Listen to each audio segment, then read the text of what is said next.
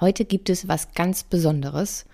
Und zwar mein persönliches, nennen wir es mal Modell, das ich die letzten Jahre entwickelt habe, das dir veranschaulichen soll, wie Gesundheit oder im Umkehrschluss auch Krankheit überhaupt entsteht und wie du selbst deine Gesundheit und vor allen Dingen deine Stressoren managen kannst. Und das Modell, das erkläre ich dir jetzt.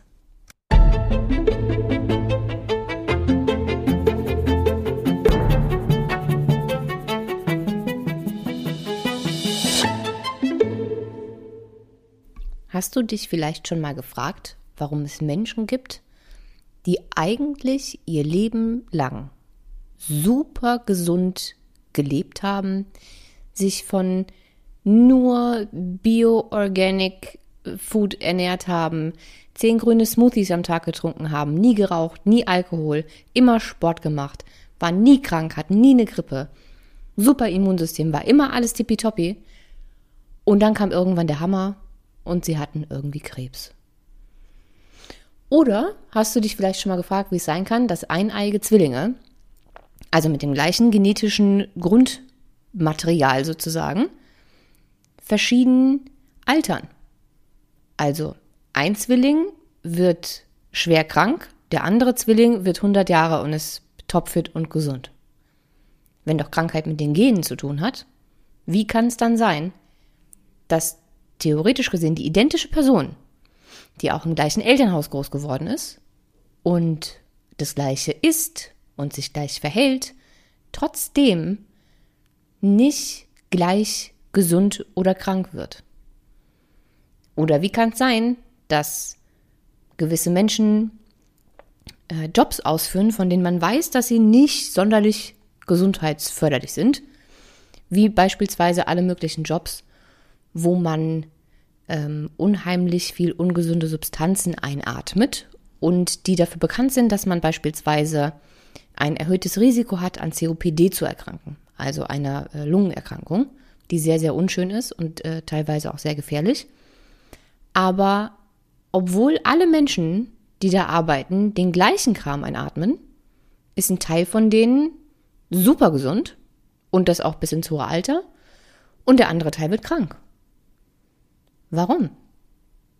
Also das waren Fragen, die ich mir sehr, sehr oft gestellt habe. Und wenn man so ins ähm, World, Wide, World Wide Web geht oder viel Fernseh guckt und verschiedene Bücher liest, dann findet man darauf Millionen Antworten. Es geht nur um die Ernährung. Wenn du dich kohlenhydratarm und eiweißreich ernährst, wirst du 150 und äh, total happy und wirst nie krank. Oder wenn du nur genug Vitamin D nimmst, wirst du nie krank und bleibst immer gesund.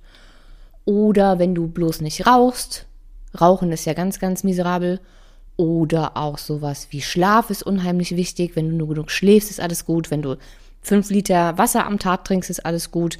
Wenn du nur das Lebensmittel isst oder nur das Lebensmittel oder super viel Fett oder gar kein Fett, Paleo, Keto etc. pp. Und du musst natürlich auch viel Sport machen und so weiter und so fort. Aber was ist mit den Menschen, die sich an all diese Dinge halten und trotzdem krank werden? Es gibt Menschen, die haben in ihrem Leben noch nie eine Zigarette angefasst, aber Lungenkrebs. Also wie genau passiert sowas, wenn man doch eigentlich alles richtig gemacht hat? Und ich meine, ja, selbstverständlich gibt es gewisse Dinge, von denen wir wissen, dass sie jetzt nicht sonderlich gesund sind und ein gewisses Krebsrisiko fördern. Beispielsweise ist Alkohol nicht gut für die Leber. Zigaretten sind nicht gut für die Lunge und können krebsfördernd sein. Und weiß ich nicht, zu viel Solarium ist nicht gut für die Haut oder Sonne prinzipiell ist nicht, oder Sonnenbaden ist nicht gut für die Haut und kann Hautkrebs fördern. Das wissen wir alles, aber trotzdem werden ja nicht alle Menschen krank, die rauchen, die sich oft in die Sonne legen, die im Solarium waren oder die viel Alkohol trinken. Und ich möchte keine dieser Sachen irgendwie empfehlen. Ne? Ich will jetzt nicht sagen, fangt alle an zu rauchen, zu saufen und geht bitte so oft wie ihr könnt ins Solarium. Das ist nicht das, was ich damit sagen möchte. Was ich aber damit sagen möchte ist, es muss noch was anderes dahinter stecken, weil sonst würden wir ja alle krank werden, wenn wir rauchen, Alkohol trinken oder uns oft in die Sonne legen. Oder wenn wir uns jeden Tag von Fastfood-Essen ernähren etc. etc. etc. Im Umkehrschluss müssten wir auch alle sehr, sehr lange gesund bleiben, gesund altern und gesund sterben, wenn wir uns jeden Tag gut ernähren, genug Wasser trinken, Sport machen und kein Fastfood essen, nicht rauchen und so weiter. Aber bleiben wir alle gesund? Ich glaube nicht. Weil Gesundheit ist ja nicht die Abwesenheit von Krankheit oder die Abwesenheit von einer Diagnose, sondern so viel mehr. Also für mich ist Gesundheit sozusagen absolute Freiheit. Also körperliche, seelische, emotionale, psychische Freiheit und ein enormes Wohlbefinden. Das ist für mich Gesundheit. Das heißt, ich kann machen, was ich möchte, ich kann hingehen, wo ich möchte, ich kann laufen, rennen, springen, wohin ich möchte, ich kann essen, was ich möchte, ich kann trinken, was ich möchte, ich kann sagen, was ich möchte, arbeiten, was ich möchte und es geht mir immer gut dabei. Und mit immer meine ich jetzt nicht, dass ich jeden Tag ähm, die Laune eines Glücksbärchis habe, das irgendwelche äh, Stimmungsaufheller genommen hat, sondern einfach, dass ich selbst wenn irgendwie herausfordernde oder für mich schlimme, äh, schlimme Dinge passieren, ich trotzdem noch so eine so ein Grundgefühl von Zufriedenheit und Dankbarkeit in mir tragen kann. Das ist für mich Gesundheit. Und das zu jeder Zeit frei von Beschwerden. Sobald ich also aufpassen muss, was ich esse, weil ich bei gewissen Nahrungsmitteln irgendwie einen Blähbauch bekomme oder Durchfall oder was auch immer, oder ich aufpassen muss, dass ich zu einer gewissen Uhrzeit im Bett bin, weil ich sonst nicht mehr einschlafen kann, weil ich nicht durchschlafen kann, weil ich morgens komplett geredet wach werde, oder ich irgendwie, weiß ich nicht, lichtempfindlich bin oder mir Menschenansammlungen zu viel werden oder ich einfach irgendwas nicht tun kann, was ich möchte, weil es irgendwelche Symptome in mir hervorruft, dann ist das für mich keine Gesundheit mehr. Und wir Menschen neigen dazu, Symptome ohne Diagnose einfach zu ignorieren.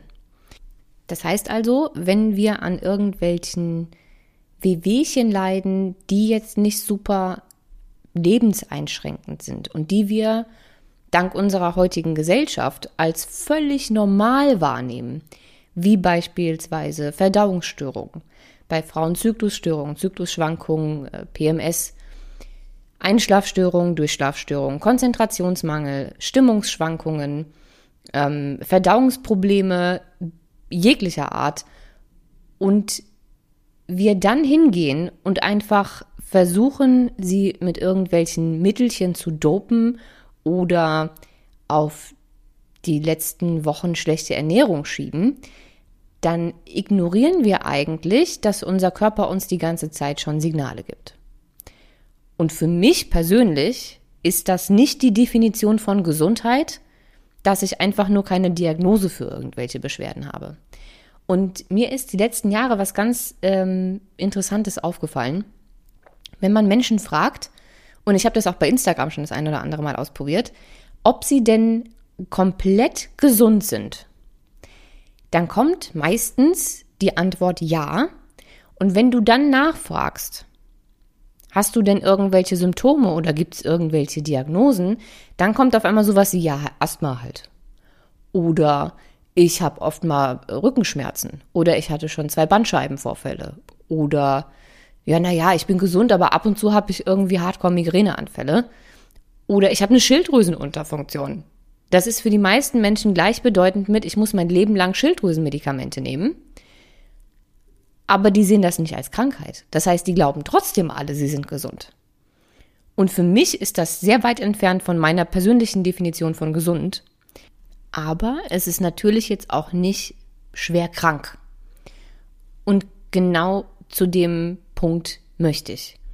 Wie gesagt, für mich ist Gesundheit nicht einfach nur die Abwesenheit von schwerer Krankheit oder akuter Krankheit, sowas wie eine Grippe oder jetzt Corona oder sonst irgendwas, sondern einfach mehr. Und dauerhaft irgendwelche Symptome zu haben oder dauerhaft Medikamente nehmen zu müssen, ist für mich nicht die Definition von vollster Gesundheit. Und die meisten dieser Beschwerden oder Symptome sind in meiner Wahrnehmung schon ein Zeichen des Körpers, dass zu viel Stress da ist. Und genau an diesem Punkt schlägt sich jetzt der Bogen zu der Folge von gestern, als ich erklärt habe, wie Körper und Psyche zusammenhängen, wie Stress entstehen kann und was dauerhafter Stress mit unserem Körper anstellt und auch mit unserer Psyche, aber primär erstmal mit dem Körper. Und genau an diesen Punkt wollte ich. Deswegen gab es auch die Folge zuerst gestern mit den ganzen Stressvorgängen, die in unserem Körper passieren. Denn für mich ist genau das die Entstehung von Krankheit. Weil Stress viel, viel mehr ist, als wir in unserer Gesellschaft wahrnehmen. Nicht nur, dass wir es nicht richtig wahrnehmen, wir finden Stress auch noch cool. Wir sind mittlerweile in so einer Leistungsgesellschaft angekommen, in der Überstunden total toll sind und in der es sich total schick anhört und total fancy ist, wenn man ständig sagen kann, oh, ich bin so busy und nee, da muss ich arbeiten und da habe ich einen Termin und ach Gott, ich habe Überstunden gemacht bis zum geht nicht mehr. Weil arbeiten in irgendeiner Form fast zu einem Statussymbol geworden ist. Niemand gibt damit an, oder würde damit prahlen, dass er zwei Tage lang einfach nur zu Hause war, den ganzen Tag geschlafen hat, vielleicht noch meditiert, ein Buch gelesen, Serien geguckt und sich eine Badewanne eingelassen hat und sich Me-Time gegönnt hat. Damit prahlt doch heute niemand. Man prahlt aber schon mit den ganzen Überstunden, die man gemacht hat. Und ich möchte das in keinster Weise wertend sagen oder abwertend noch schlimmer, weil ich ja selbst so war. Also ich habe ja teilweise sieben Tage die Woche gearbeitet und definitiv mehr als 40 Stunden die Woche. Und ich fand das super. Ich habe mich auch super wichtig gefühlt. Aber das ist eben jetzt nicht zwangsläufig das gesundheitsförderndste Verhalten. Dass man Stress auch noch als was Gutes wahrnimmt und damit angibt, wie viel Stress man gerade hat. So. Es ist aber auch nochmal wichtig zu verstehen, was Stress überhaupt ist.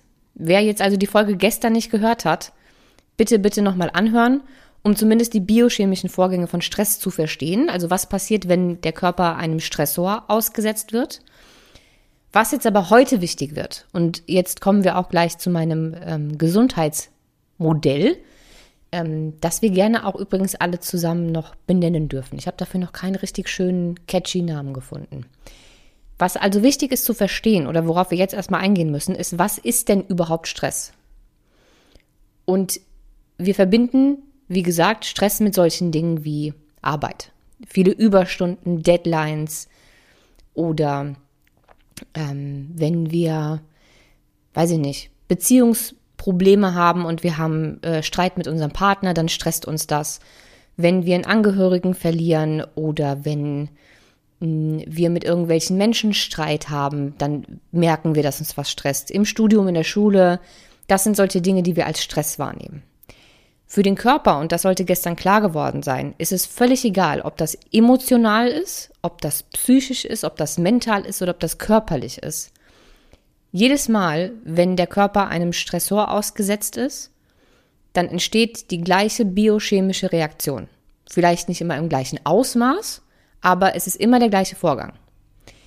Das heißt also, dass es so viele verschiedene Stressoren gibt, mit denen wir jeden Tag konfrontiert sind. Und meine Definition von wie entsteht Krankheit ist, du hast deinem Körper so viel Stress zugemutet, ohne es festzustellen, also auf rein biochemischer Ebene, dass er dich irgendwann nicht mehr richtig schützen konnte.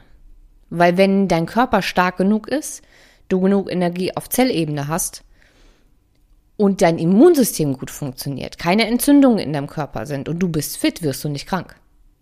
Und zwar in keinster Weise.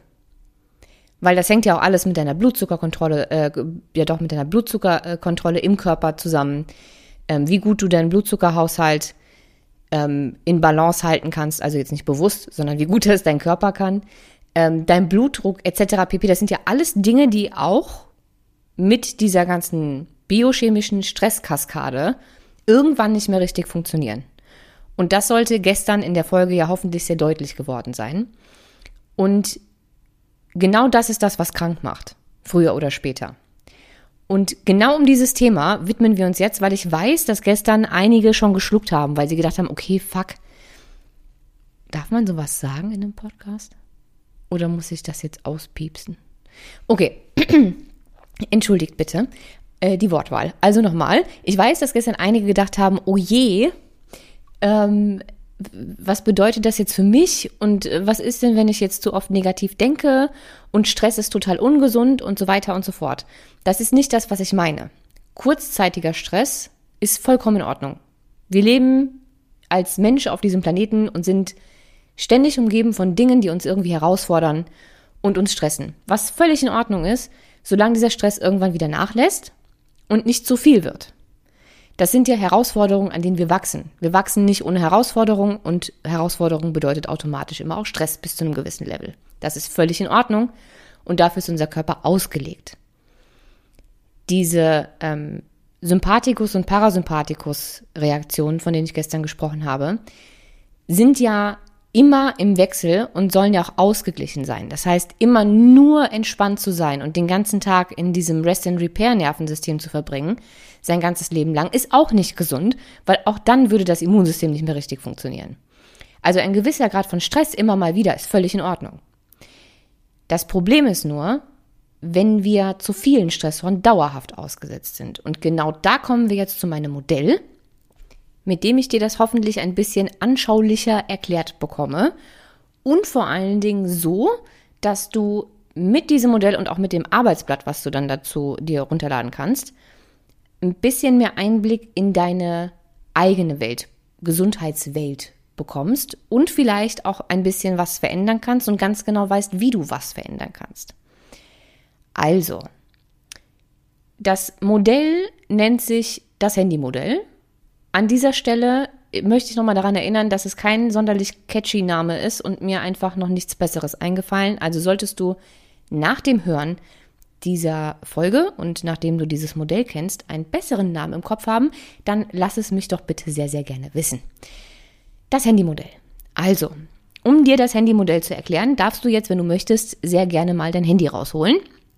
Ähm, denn damit ist es tatsächlich am einfachsten erklärt. Ich vergleiche also Menschen und die Gesundheit von Menschen immer sehr, sehr gerne mit Smartphones. Das heißt also, du stellst dir vor, du bist dein Smartphone und dein Akku ist sozusagen erstens deine Energie und zweitens deine Gesundheit. Je voller der Akku und je regelmäßiger er aufgeladen wird, desto besser. Dann haben wir, wenn wir auf so, eine, auf so ein Display von so einem Handy gucken oder auf so eine Startseite, wenn es nicht gesperrt ist, ja eine Menge Apps. Jetzt gibt es zwei Sorten Apps. Nämlich einmal die Apps, die von vornherein drauf sind. Also bei meinem iPhone beispielsweise Dinge wie die Uhr, der Taschenrechner, ähm, mein Kalender, Fotos, die Kamera. Ich kann mit dem Teil telefonieren, ich kann SMS schreiben, FaceTime machen, E-Mails, Wetter etc. pp. Alles Dinge, die vorher schon drauf waren. Diese Apps, die vorher schon drauf waren und alles, was du mit diesem Handy anstellen kannst, bevor du eigenständig noch irgendwelche Apps dazu runterladen musst, die sind vergleichbar mit deinen Körperfunktionen. Also mit allem, was dein Körper jeden Tag sowieso leistet. Dazu gehören also Dinge wie Atmung, wie deine Gehirnaktivität, also sehen, riechen, hören, schmecken, dass du denken kannst, dass du Dinge lesen, ausrechnen kannst und so weiter und so fort. Entschuldigung. Ähm, dann gehören dazu so Dinge wie beispielsweise Verdauung, dein Blutdruck, dein Herzschlag, deine Entgiftung, die Funktion jedes einzelnen Organs, dass du laufen kannst, dass du dich bewegen kannst.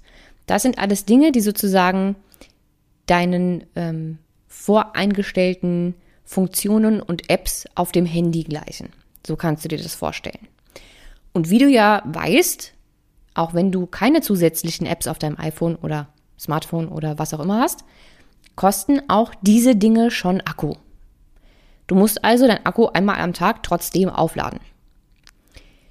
Und dann gibt es noch die Apps, die du dir selbst runterlädst, wie, weiß ich nicht, Facebook, Instagram, äh, was hat man noch so, Spotify, Bank-Apps, Nachrichten-Apps, äh, Bildbearbeitungs-Apps. Also du weißt, worauf ich hinaus möchte. Und diese ganzen Apps und äh, Spiele und weiß ich nicht, diese ganzen Apps, die du da eigenständig nochmal zusätzlich draufgeladen hast. Das sind alles deine Stressoren. Und diese Stressoren fressen dann auch nochmal Akku. Jetzt haben Menschen auf ihrem Handy ja unfassbar viele Apps Und an dieser Stelle an jeden, der jetzt schon mitzählt, wie oft ich unfassbar sage, sehr oft. Wenn es nicht so ungesund wäre, könnten wir daraus an dieser Stelle jetzt auch ein Trinkspiel machen. Erinnert mich ein bisschen an How I Met Your Mother, falls das jemand geguckt hat. Als äh, Robin Schabatsky immer ganz oft aber ähm gesagt hat, haben die Studenten äh, von TED daraus ein Trinkspiel gemacht. Wir könnten das ja mit Ingwer-Shots machen. Okay, also jedes Mal, wenn ich jetzt unfassbar sage, darf jeder ein äh, Ingwer-Shot trinken auf mich. So, okay. Also zurück zum Thema. Sie verbraten also alle Akku und Speicherplatz. Und das Problem daran ist jetzt nicht, dass man die Apps einfach nur drauf hat, sondern richtig problematisch wird's, wenn es also erstens einfach zu viele Apps sind, weil das alles schon Speicherplatz und auch Akku kostet, ohne dass man sie alle einzeln benutzt. Aber problematischer wird's noch, wenn man sie alle vergisst im Hintergrund zu schließen. Ist mir auch schon passiert, dass ich die ganze Zeit dachte, warum um alles in der Welt geht mein Akku so schnell leer? Und dann ist mir aufgefallen, dass ich vergessen habe, die ganzen Apps zu schließen.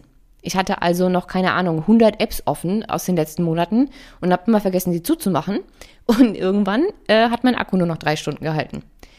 War ich halt selbst dran schuld. So. Das heißt also, Apps sind deine Stressoren. Zumindest die, die du selbst runtergeladen hast. Jetzt kannst du ja beobachten, was passiert, wenn dein Akku sich langsam dem Ende zuneigt auf deinem Handy, dann irgendwann, also zumindest auf meinem iPhone, kommt irgendwann der Punkt, wo so langsam nicht mehr alles so richtig funktioniert von diesen voreingestellten Apps. Das heißt also, irgendwann geht der Stromsparmodus an und mein Internet funktioniert nicht mehr richtig und ich kann auch keine Videos mehr angucken, ich kann Apps, die viel Speicherplatz verbrauchen, nicht mehr benutzen.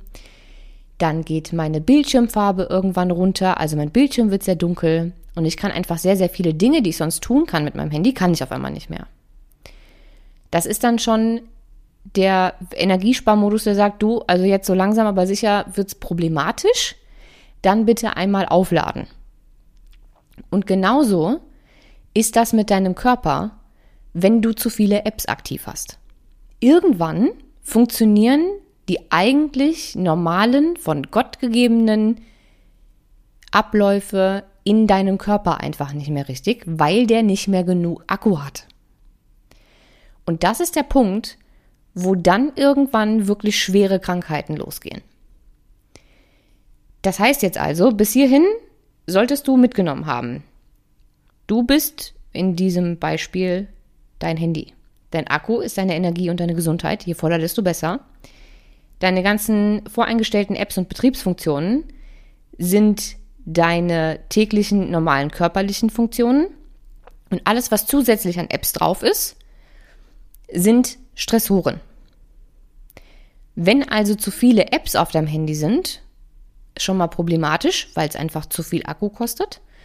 Und wenn du dann aber auch noch viele Apps parallel gleichzeitig laufen, lässt, äh, laufen lässt im Hintergrund und du sie nicht ausmachst, kostet das noch viel mehr Akku. Und wenn der Akku sich langsam dem Ende neigt, dann wird's richtig übel. Weil dann funktionieren die einfachsten und normalsten Körperfunktionen irgendwann nicht mehr richtig, angefangen bei deinem Immunsystem.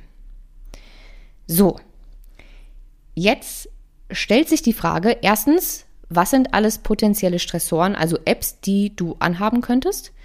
Und zweitens, wie lädst du den Akku auf?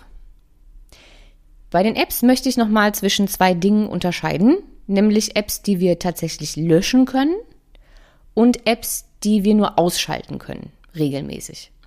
Beispielsweise können wir schlecht leben, ohne arbeiten zu gehen. Wenn also Arbeit unheimlich anstrengend für dich ist, diese acht Stunden oder zehn Stunden oder wie lange auch immer du arbeitest, dann wirst du diese App nie komplett löschen können, weil du kannst ja nicht sagen, okay, äh, ich gehe einfach mein Leben lang nie wieder arbeiten.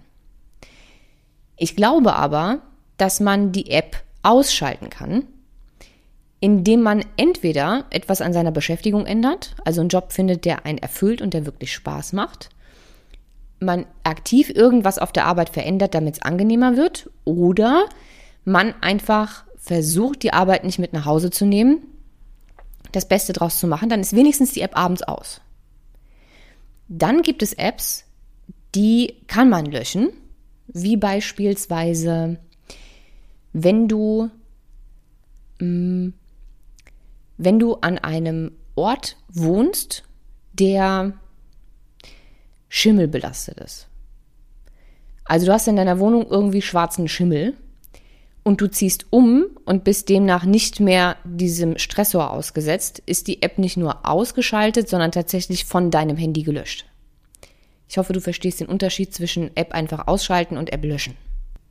Und jetzt, wo du das hoffentlich alles verstanden hast, kommen wir zu dem wahrscheinlich spannendsten Punkt. Also was genau ist denn jetzt alles eine App, also ein Stressor?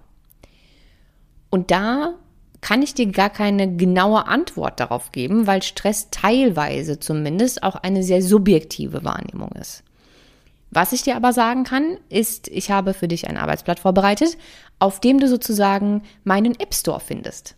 Der ist in verschiedene Kategorien unterteilt und in diesen verschiedenen Kategorien gibt es nochmal verschiedene Beispiele für Apps, die bei dir eventuell eine Rolle spielen könnten. Ich möchte jetzt nur, um dir mal zu verdeutlichen, was theoretisch gesehen alles ein Stressor sein könnte, direkt mal für den Anfang ein paar Beispiele geben. Wir haben da zum Beispiel die Umweltfaktoren. Also es gibt ja Dinge, die können wir jetzt nicht so richtig beeinflussen, die sind einfach da. Wie zum Beispiel, dass unsere Lebensmittel teilweise gespritzt werden und der ganze Chemiekram, der da gespritzt wird, dann teilweise auch, je nachdem, wie nah wir an solchen Feldern leben, äh, in unserer Luft ist. Wir sind auch jeden Tag den ganzen Abgasen ausgesetzt, die in unserer Luft sind. Oder sowas wie WLAN, wenn dauerhaftes WLAN überall an ist. Man weiß heute auch noch nicht so richtig, was diese ganzen Strahlen genau machen. Oder Mikrowellenstrahlen. Oder sowas wie 4G und 5G oder dieses ganze Mobilfunknetz. Da weiß man auch, dass das nicht sonderlich gesund ist. Also diese ganzen Faktoren, die in der Umwelt stattfinden und teilweise eben auch in der Ernährung, also diese ganzen Zusatzstoffe und so. Da ist ja heute nur noch der kleinste Teil unserer Ernährung sehr naturbelassen. Also alles, was es an Umweltfaktoren gibt, und das waren ja jetzt erstmal nur einige Beispiele, sind theoretisch gesehen Stressoren. Und an dieser Stelle möchte ich auch nochmal darauf hinweisen, dass nicht jeder Stressor gleich viel Akku verbraucht. Das ist auch nochmal eine sehr, sehr individuelle Sache, die ich dir wirklich nicht beantworten kann, was bei dir wie viel Akku schluckt. Ich glaube, der wichtigste Punkt, der hängen bleiben sollte, ist, es geht darum, wie viele Apps tatsächlich auf deinem Handy sind und welche du ausschalten kannst regelmäßig, welche du komplett löschen kannst, worauf du wie achten kannst, also worauf du selbst Einfluss nehmen kannst und wie oft und regelmäßig du dein Akku wieder voll auflädst. Dazu, wie man den Akku voll auflädt, kommen wir dann auch gleich noch. Jetzt erstmal weiter mit den Apps. Das heißt also, wir haben beispielsweise diese ganzen Umweltfaktoren. Wie könnte man da jetzt Apps ausmachen? Oder zumindest, also ausmachen oder löschen? Naja, also du könntest zum Beispiel dein WLAN vernichten. Macht natürlich keiner, brauchen wir ja alle. Aber du könntest dir zum Beispiel angewöhnen, dein WLAN abends auszuschalten damit du wenigstens, wenn du schläfst, nicht davon noch bestrahlt wirst. Du könntest dir angewöhnen, äh, angewöhnen, dein Handy nachts in den Flugmodus zu stellen, damit auch diese Handystrahlen neben deinem Kopf nicht die ganze Zeit noch irgendwie auf dich einwirken. Das sind Dinge, die sind relativ einfach umzusetzen. Du könntest bei deiner Ernährung darauf achten, dass du so naturbelassen wie möglich ist. Das heißt jetzt nicht, dass du Rohköstler werden sollst und alles selbst anbauen, aber man kann durchaus darauf achten, ob man diese Dinge bio kauft oder ob man sie irgendwo spottbillig kauft und äh, in Kauf nimmt, dass die halt unheimlich verarbeitet und bespritzt sind. Oder man kann darauf achten, dass man selbst mehr kocht, also weggeht von allem, was man an Tiefkühlkost und fertig Soßen und Suppen und Konserven irgendwie kaufen kann, weil wenn du dir da mal ähm, die Inhaltsstoffe anguckst, dann wirst du feststellen, dass bei den meisten Dingen unheimlich viele E-Nummern draufstehen und das sind halt meistens, sagen wir mal, nicht super gesunde Zusatzstoffe, die da irgendwie mit drin sind, also nicht sonderlich gesundheitsförderlich. Ähm, das sind beispielsweise Dinge, die man gegen diese Umweltfaktoren machen kann. Man kann auch gucken, dass man vielleicht, ähm, wenn man sehr auf, auf Smog und sowas reagiert, dass man vielleicht nicht an eine Hauptstraße zieht, sondern vielleicht eher an Waldrand oder sowas. Ne? Also das sind Dinge, auf die man, was die Umweltfaktoren betrifft, Einfluss nehmen könnte. Dann hätten wir beispielsweise noch eine Kategorie, ich würde sie mal nennen Genussmittel. Also wie viel mh, mm, Softdrinks trinkst du am Tag oder wie viel Zucker konsumierst du am Tag? Ähm, rauchst du? Trinkst du viel Alkohol? Ähm, Drogen? Also alles, was man irgendwie so an, ich möchte nicht sagen, dass Drogen Genussmittel sind, also by the way, aber alles, was man in seinem Körper eben bewusst zufügt, was keine Lebensmittel sind, also zum, die zum Überleben gebraucht werden, sondern eben Genussmittel. Das hat man ja selbst in der Hand, wie man da mit umgeht und was man so in sich reinschaufelt. Da kann man zum Beispiel auch darauf achten, dass man vielleicht statt drei Flaschen Cola am Tag auf drei Flaschen Wasser und ein Glas Cola am Tag umswitcht. Ähm, das ist was, was man auch relativ einfach beeinflussen kann. Dann gibt es noch einen ganz anderen Bereich, beispielsweise zwischenmenschliche Beziehungen. Und ähm, auch da kannst du nochmal einen Blick werfen für den Fall, dass du das, äh, die Bestandsaufnahme gemacht hast. Da waren ja auch schon einige Lebensbereiche. Und du kannst bei der Begutachtung der Lebensbereiche schon mal gucken, was dahingehend, wo du sehr niedrig ähm, bewertet hast, eventuell Apps sein könnten, die da eine Rolle spielen können. Bei zwischenmenschlichen Beziehungen beispielsweise gibt es ja Freundschaften. Also tun dir deine Freundschaften wirklich gut? Sind das alles Freundschaften, bei denen du dich wohlfühlst, bei denen du dich verstanden fühlst, bei denen du wirklich du selbst sein kannst und die eine schöne Balance haben? Oder hast du vielleicht Freunde, die dich nicht richtig verstehen, bei denen du dich nicht richtig wohlfühlst, nicht das Gefühl haben kannst, dass du zu 100 Prozent authentisch du sein kannst, bei denen du dich verstellen musst oder die dir unheimlich viel Energie rauben, aber du dich einfach nicht traust, irgendwas zu sagen. Wie gut kannst du Grenzen ziehen? Das kann auch eine App sein. Wenn du nicht in der Lage bist, Grenzen zu ziehen bei egal welchen Menschen und zu sagen, bis hierhin und nicht weiter, ist auch das ein Stressor. Beziehungen können ein Stressor sein oder dein Akku aufladen. Also wenn du in einer romantischen Beziehung bist und die Partnerschaft ist friedlich, erfüllend, energiespendend, angenehm, dann kann das unheimlich gesund sein. Wenn du aber in einer Beziehung bist, in der du ständig eifersüchtig bist, du ständig Verlustangst hast, du dich nicht wertgeschätzt fühlst, ihr euch ständig streitet, etc. pp. Und ich möchte nicht sagen, ähm, dass jetzt der Partner daran schuld ist, dass du krank wirst. Das ist nicht das, was ich sagen möchte. Ich möchte auch nicht sagen, trenn dich sofort von dem Partner, wenn er dir nicht gut tut. Ich möchte damit nur sagen, auch da muss man sich die Beziehung angucken. Da kann man entweder Lösungen finden, und ich bin ja ein sehr großer Freund davon, ähm, für Beziehungen und für Menschen, die einem sehr wichtig sind, ähm, zu kämpfen oder sagen wir mal Zeit in die Entwicklung zu investieren, anstatt gleich aufzugeben. Aber auch da muss man hingucken wollen und sich mal überlegen, ähm, wieso fühle ich mich nicht wohl? Wo kommt diese Eifersucht her? Warum habe ich Verlustängste? Das sind alles Dinge, die ja unterschwellig die ganze Zeit da sind. Wenn dein Körper und dein, dein Kopf und dein, deine ganze emotionale Welt die ganze Zeit Verlustangst haben, dann ist das ein sehr unsicheres Gefühl. Und diese Unsicherheit ist für dein Nervensystem und für dein Gehirn immer ein Gefühl und eine Emotion von Gefahr. Immer wenn irgendwas nicht sicher ist, ist es automatisch eine Gefahr. Und das ist okay, wenn es kurz ist. Wenn das aber über Jahre geht, dann ist das nicht sonderlich gesundheitsfördernd. Und dann ist das definitiv eine App und auch definitiv eine App, die sehr, sehr viel Akku verbrät. Gleiches gilt mit der Beziehung zwischen dir und deinen Eltern. Also wie gut verstehst du dich mit deinem Vater, mit deiner Mutter? Kannst du da du sein? Oder tust du so, als wärst du jemand anderes, weil sie dich sonst verurteilen oder weil du denkst, sie würden dich sonst verurteilen? Wie oft siehst du die? Wie gut geht's dir, wenn du dort bist? Wie hast du deine Kindheit empfunden? Wie geht's deinem inneren Kind? falls du das schon mal gehört hast. Äh, es gibt ja sozusagen, man geht ja davon aus, dass jeder Erwachsene noch ähm, Anteile von seinem inneren Kind in sich trägt, in ganz verschiedenen Altersklassen sozusagen.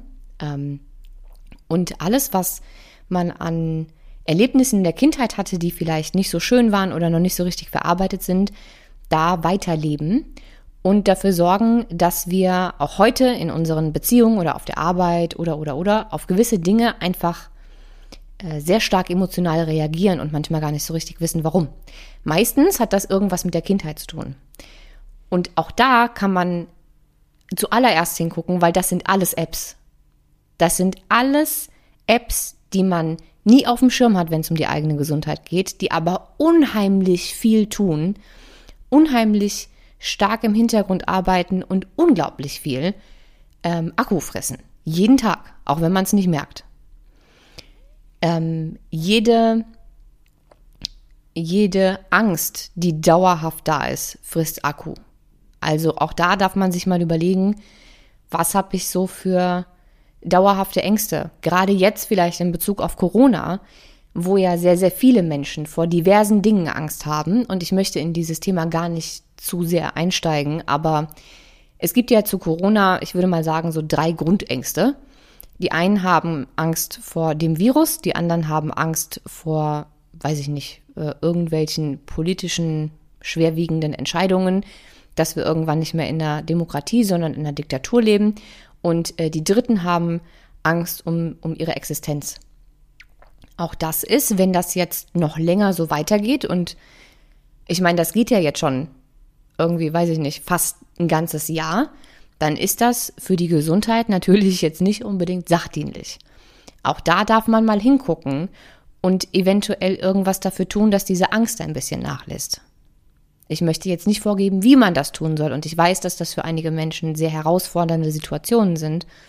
Und wenn ich an der Situation nichts ändern kann, dann kann ich vielleicht meinen Blickwinkel ändern. Oder ich kann die App gerade gar nicht schließen und ich kann mich darum auch nicht kümmern, was auch kein Problem ist, wenn nicht noch zu viele andere Apps am Laufen sind.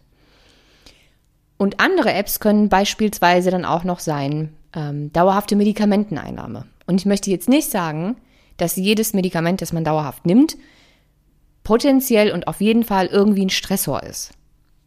Es gibt nur einige, und ich möchte da jetzt mal, sagen wir mal, zwei nennen, die ein Stressor sein können. Oder drei. Sagen wir mal drei. Das eine ist ähm, dauerhaft Schmerzmittel. Ich kenne genug Menschen, die ähm, so schmerzgeplagt sind, dass sie die eigentlich so gut wie jeden Tag nehmen und das auch schon über einige Monate oder Jahre. Selbstverständlich kommt jedes Medikament mit einer gewissen gewünschten Wirkung, aber eben auch ein Haufen Nebenwirkungen und auch, und das ist, glaube ich, leider den wenigsten bewusst, immer mit anderen Wirkspektren, die zu der gewünschten Wirkung führen. Das heißt also, es macht mehr als nur den Schmerz weg. So, und auch das kann auf Dauer ein Stressor sein. Oder mh, hm, Antidepressiva. Und auch hier, ich möchte nochmal ganz ausdrücklich sagen, ich sage nicht, setzt alle eure Antidepressiva ab, die sind nicht gut. Das ist nicht das, was ich damit sagen möchte. Ich möchte nur sagen, dass auch das auf Dauer ein Stressor sein kann, weil auch diese Mittel haben unheimlich viele Nebenwirkungen und unheimlichen Einfluss auf den Rest des Körpers und nicht nur auf das auf die Symptome, die die Depression betreffen. Ein anderes schönes Beispiel ist die Antibabypille. Und jeder, der weiß, wo ich beruflich eigentlich herkomme oder was ich die letzten Jahre gemacht habe, weiß ja, dass Frauengesundheit, die über die letzten Jahre ähm, eigentlich mein Hauptthema war, bis vor knapp zwei Jahren, und ich mich sehr lange damit beschäftigt habe, was die Pille im Körper genau macht, wie sie funktioniert, wo sie überall funktioniert, wo die ganzen Wirkspektren sind und worauf sie überall Einfluss hat. Und das ist enorm. Also eigentlich auf den ganzen Körper. Ich habe zur Pille zwei Bücher geschrieben. Wer also da Interesse dann hat, ähm, darf die gerne oder darf die gerne googeln, wollte ich gerade sagen. Ich verlinke sie sicherheitshalber in den Show Notes. Also auch das ist theoretisch gesehen ein Stressor. Und äh, bei der Pille möchte ich noch ganz kurz dazu sagen, dass sie nachweisbar ein Stressor ist, weil die Kombipräparate, die es so gibt, direkt nicht indirekt, sondern direkt auf die Nebennieren wirken.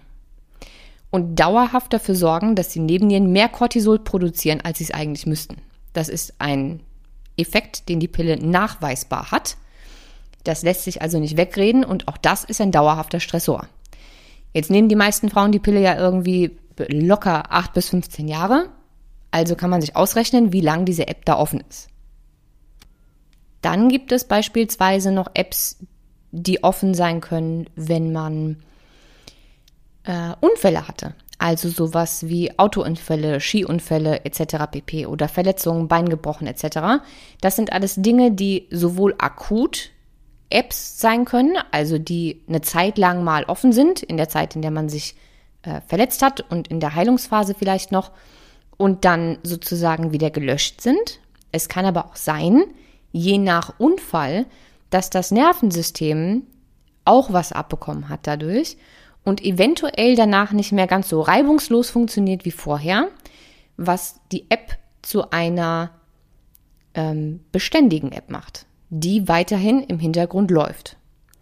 Das heißt also, jede Art von Unfall kann theoretisch gesehen eine App darstellen, die nicht gelöscht wurde, nachdem der Unfall vorbei war. Auch dazu wird es in Zukunft äh, noch die eine oder andere Folge geben, ähm, das in Bezug aufs Nervensystem. Da ähm, wird es eine Folge geben zum Thema angewandte Neurologie und wie das Nervensystem genau funktioniert und wie eventuell irgendwelche Unfälle oder als Kind von der Schaukel gefallen und so weiter und so fort ähm, Einfluss auf das Nervensystem und somit eben auch auf die Stressantwort und die äh, Gesundheit haben. Dazu also an anderer Stelle mehr. Wenn ich aber gerade beim Thema Nervensystem bin, äh, noch eine weitere App. Es kann nämlich auch sein, dass beispielsweise Tätowierungen eine App darstellen. Und ich möchte jetzt auch hier wieder nicht sagen, dass ich komplett gegen Tätowierungen bin.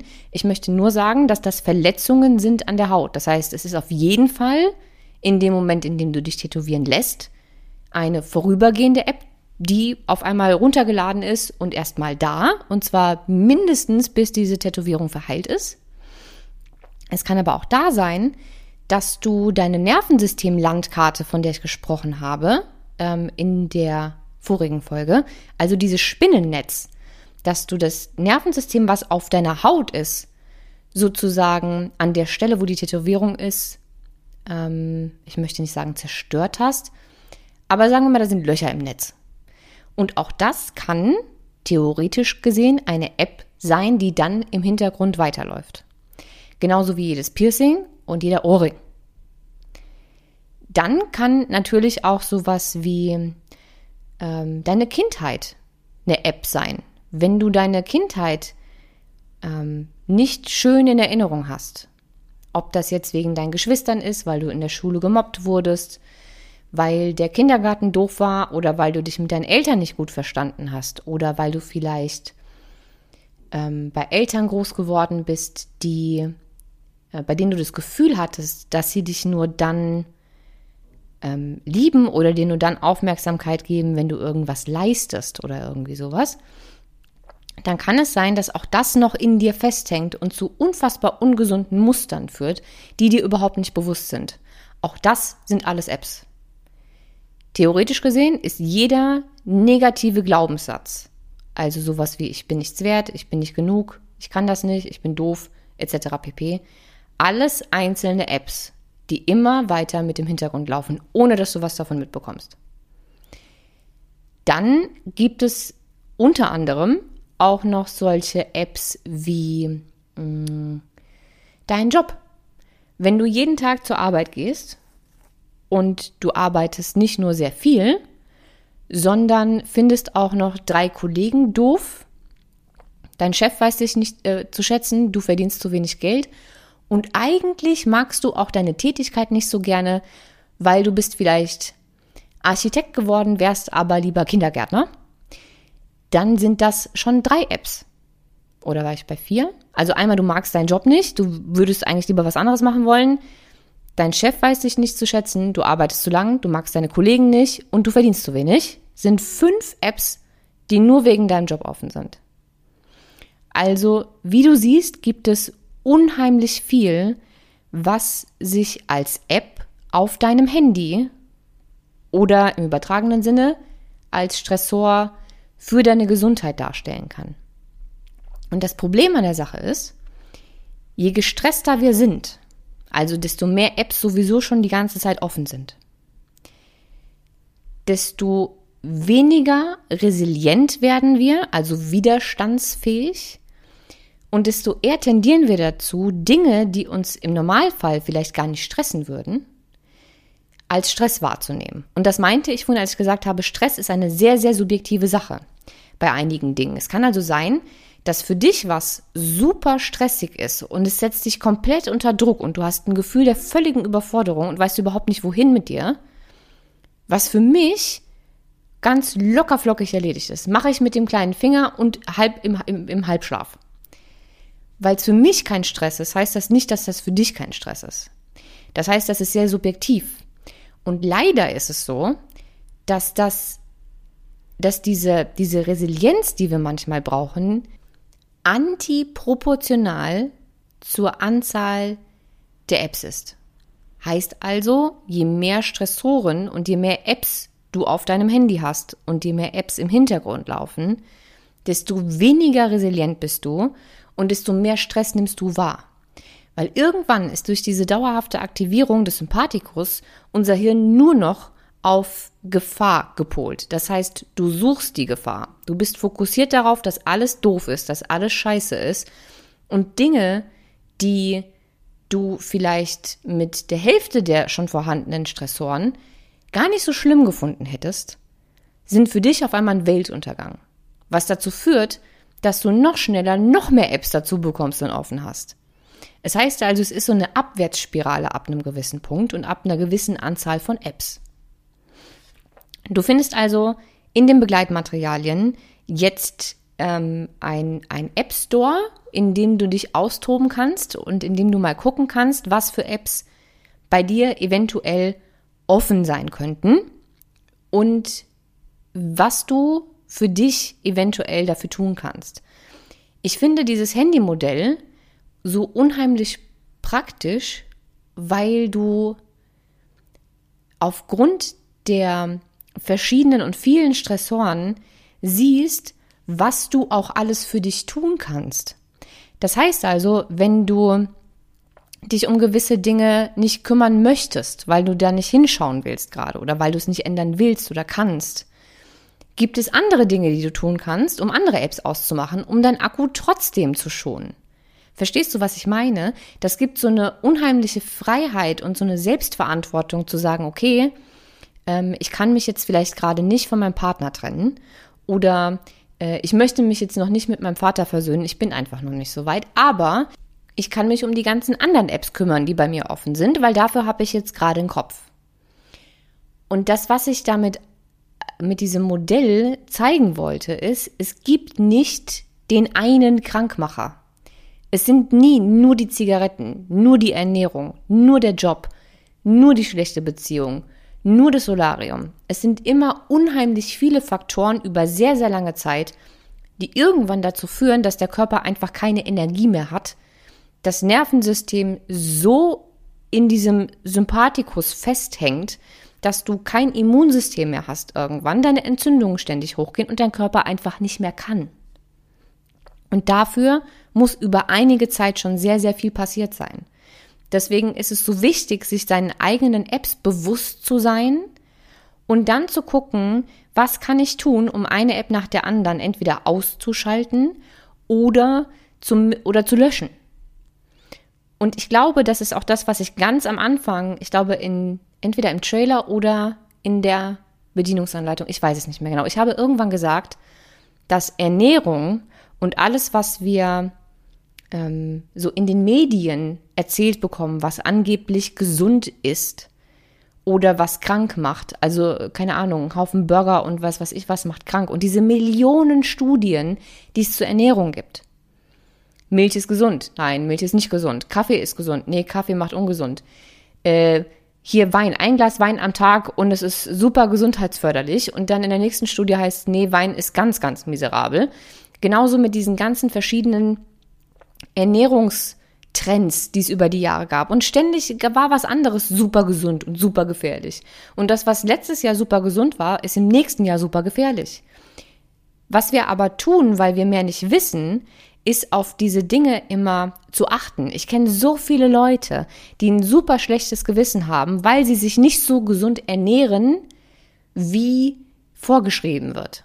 Also nur weil die zum Beispiel keine Smoothies trinken wollen oder weil sie nicht jedes Gemüse essen oder weil sie auch mal Gluten zu sich nehmen oder einen Burger essen oder mal eine Tafel Schokolade, haben die das Gefühl, sie tun ihrer Gesundheit keinen Gefallen.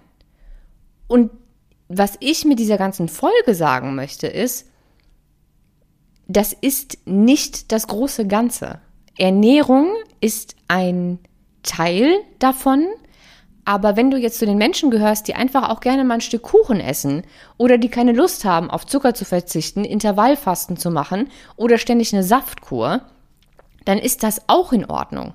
Meiner persönlichen Meinung nach ist es viel wichtiger, dass so wenige Apps wie möglich offen sind, damit dein System nicht ständig in diesem Stressmodus ist, damit du überhaupt richtig verdauen kannst.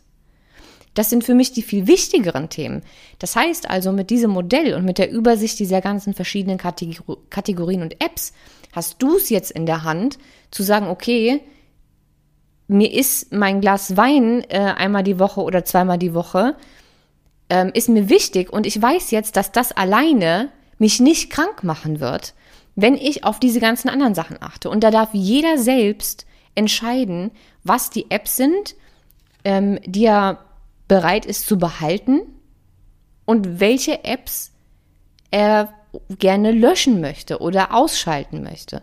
Und meiner persönlichen Meinung nach sind die Dinge, die uns nicht bewusst sind, also alles, was emotional ist ähm, oder psychisch, alles, was in der Kindheit passiert ist, jeder Mensch, dem wir nicht vergeben haben, diese ganzen emotionalen, psychischen, mentalen Dinge viel, viel, viel schwerwiegender als alles, was man mit seiner Ernährung oder mit sonst irgendwas anstellen kann.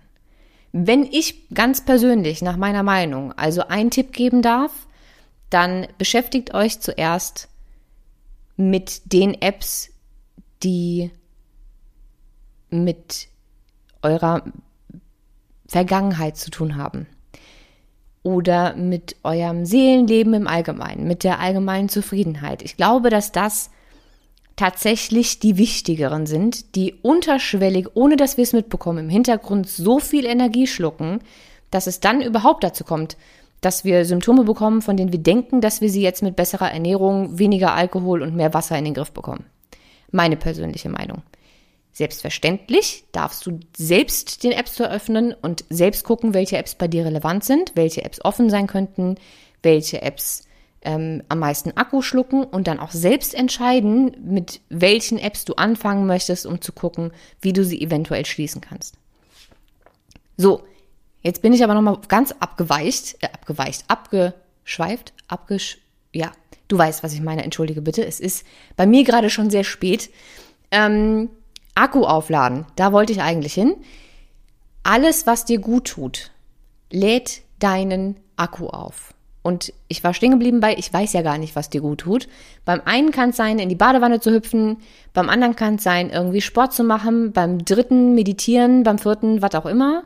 Wichtig ist nur, dass du Dinge tust, die dir gut tun und dass du dich um deinen Schlaf kümmerst. Also schlafen und entspannen und nebst den Stressphasen, die man hat, Zumindest denen, die man wirklich wahrnimmt. Also wenn gerade viel los ist auf der Arbeit oder du gerade irgendwie Beziehungsprobleme hast. Also du hast spürbar gerade mehr Stress als sonst. Ähm, dann ist es gerade dann wichtig, sich auch Auszeiten zu gönnen. Dass man vielleicht auch ähm, Dinge, ähm, dass man, dass man äh, abends jetzt nicht noch bis weiß ich nicht, 0 Uhr an seinem Handy rumspielt, sondern einfach das Ding vorher schon ausmacht, damit man besser schlafen kann. Dass man vielleicht abends nochmal in Ruhe liest oder dass man sich was Leckeres kocht oder dass man Zeit mit Menschen verbringt, die einem sehr, sehr gut tun. Es ist nach wie vor so, dass Kuscheln und Knutschen und, und Sex und Liebe unheimlich starke mh, hm, Steckdosen sind also den Akku unheimlich schnell und unheimlich gut aufladen können, wenn man das regelmäßig in seinem Leben hat. Also Zeit mit Menschen zu verbringen, die einem gut tun, bei denen man sich wohlfühlt, ist unheimlich toll.